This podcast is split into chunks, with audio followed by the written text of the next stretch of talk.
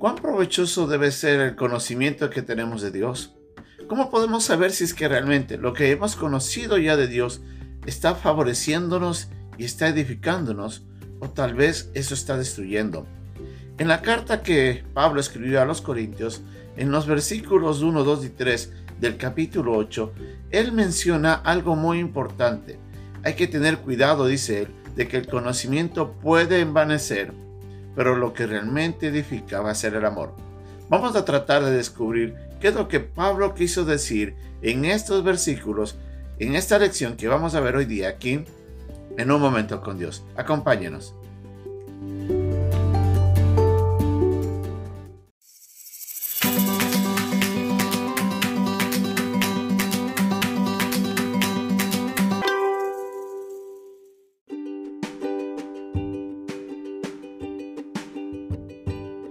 Pasaje de hoy día se encuentra en la primera carta a los Corintios capítulo 8 versículos del 1 al 3. En cuanto a lo sacrificado a los ídolos, sabemos que todos tenemos conocimiento. El conocimiento envanece, pero el amor edifica. Y si alguno se imagina que sabe algo, aún no sabe nada como debe saberlo. Pero si alguno ama a Dios, es conocido por él.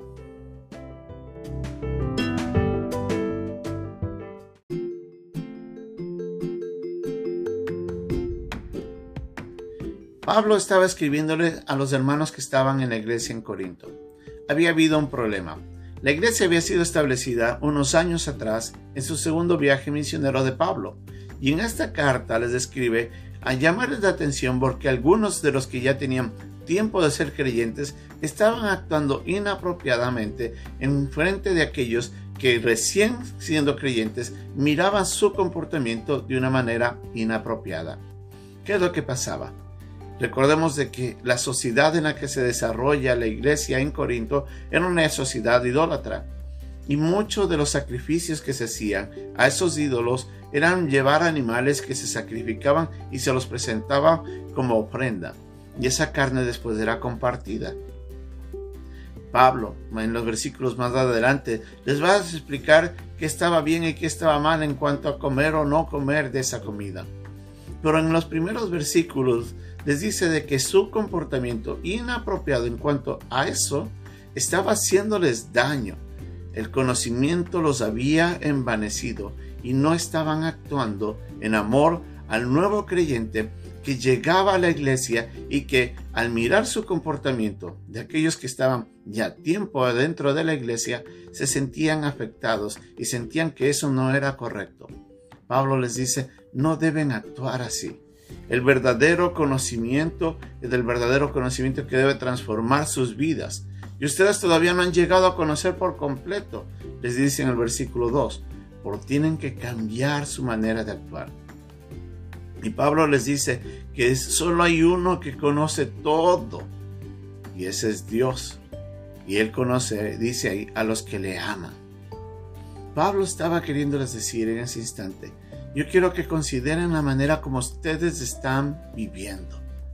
Consideren algunas cosas.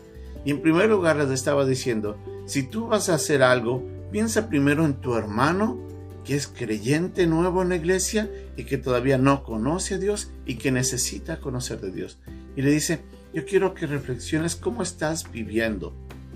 Debemos recordar de que el principio del amor, como Pablo nos dice, no solamente en esta carta a los Corintios, sino en Romanos en el capítulo 14, tiene que ser basado en la manera como yo actúo en relación a mi hermano. Yo tengo que velar por el bienestar de mi hermano, sobre todo por aquellos que por el conocimiento de Dios están recién nuevos, recién han recibido a Cristo, están dejando algunas cosas de su vida pasada, todavía no han llegado a conocer mucho de Dios y, su y el comportamiento nuestro puede afectarles a ellos, puede llevarles a darles mal ejemplo o una mala impresión. Y es ahí donde nosotros, los que tenemos tiempo en la iglesia y sobre todo los que hemos llegado a conocer más de Dios, tenemos que actuar con amor. Aunque muchas de las cosas que nosotros hagamos y evaluemos se diferencia en la manera como vamos madurando, pues la madurez va otorgando a la persona discernimiento Las personas que entran de nuevo recientemente a la iglesia miran ciertos comportamientos y ellos se sienten afligidos de la manera como las personas que llevan tiempo en el Evangelio actúan o dicen o expresan basados en su conocimiento. Pablo dice, no tiene que ser así. Tienen que pensar, cada cosa que ustedes hagan, háganlo con amor. Si realmente conocen a Dios, actúen basados en ese principio de amor, que eso va a edificar a las personas que están acercándose a la iglesia. También Santiago más adelante nos dice en el capítulo 3 de que nosotros tenemos que actuar eh, sin contienda, que nuestra sabiduría y nuestro entendimiento de Dios debe transformarnos en la manera como nos comportamos. Antes más bien deberíamos ser pacíficos, amables, benignos, llenos de misericordia, sin hipocresía, nos dice. El verdadero conocimiento de Dios es el que transforma a la persona, es el que lleva a actuar a una persona de una manera tal que no solamente se comporta correctamente ante Dios, sino se comporta también correctamente ante los demás hermanos.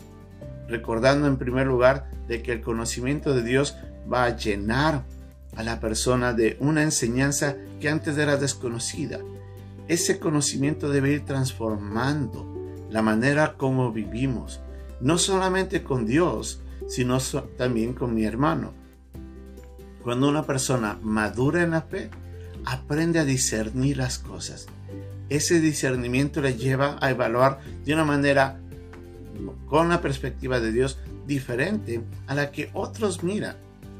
En la manera en la que vamos madurando, nosotros vamos a ver las cosas distintas. Y es en eso que Pablo dice, ese conocimiento es bueno, pero ese conocimiento es bueno cuando se actúa con amor, pensando que va a haber otras personas que van a estar al frente mío y que se van a sentir mal si es que yo no pienso en ellos, pensando que para mi punto de vista lo que yo hago está bien, pero me olvido o ignoro o desprecio al hermano que está frente a mí. Pablo en Filipenses nos dice que debemos mirar no por nosotros mismos, sino por los de los demás, mirándolos con humildad. Entonces nosotros tenemos que valorar a los demás como valiosos. Y mucho más, cuando miramos a las personas que se están acercando a la iglesia, que son nuevos, que recién están conociendo de Dios, tenemos que ayudarles a ellos a edificar su vida. Y si hay algo que yo tengo que hacer para ayudarles a ellos a edificarse, mejor me abstengo, aunque dentro de mi punto de vista tal vez no sea tan malo, por el bien de mi hermano. El verdadero conocimiento debe transformarnos a mirar a nuestro hermano con amor, con el propósito de ayudarle a crecer, a edificar su vida. Siempre y cuando, y en primer lugar, nosotros sepamos que estamos bien con Dios. ¿Cómo está ese conocimiento en su vida? ¿Cómo actúa usted frente a las personas que son nuevas en el Evangelio? ¿Está actuando de tal manera de que su vida está ayudándoles a ellos a acercarse más a Dios, a conocer más de Dios, a transformar sus vidas? ¿O está ejerciendo un tropiezo que está haciendo de que muchos se alejen de la iglesia o se sientan afectados? Muchas personas en la iglesia se van a causa del comportamiento eh, malo que tiene algunas personas que actuando sin amor les juzgan, les critican o les llevan a hacer cosas que no les hace bien. Actúe en amor y eso va a edificar a la iglesia. Que ese conocimiento nos transforme, proceda el amor, el vínculo en el que el conocimiento me lleva a actuar con mi, con mi hermano para edificarle y ayudarle a crecer. Que Dios nos ayude.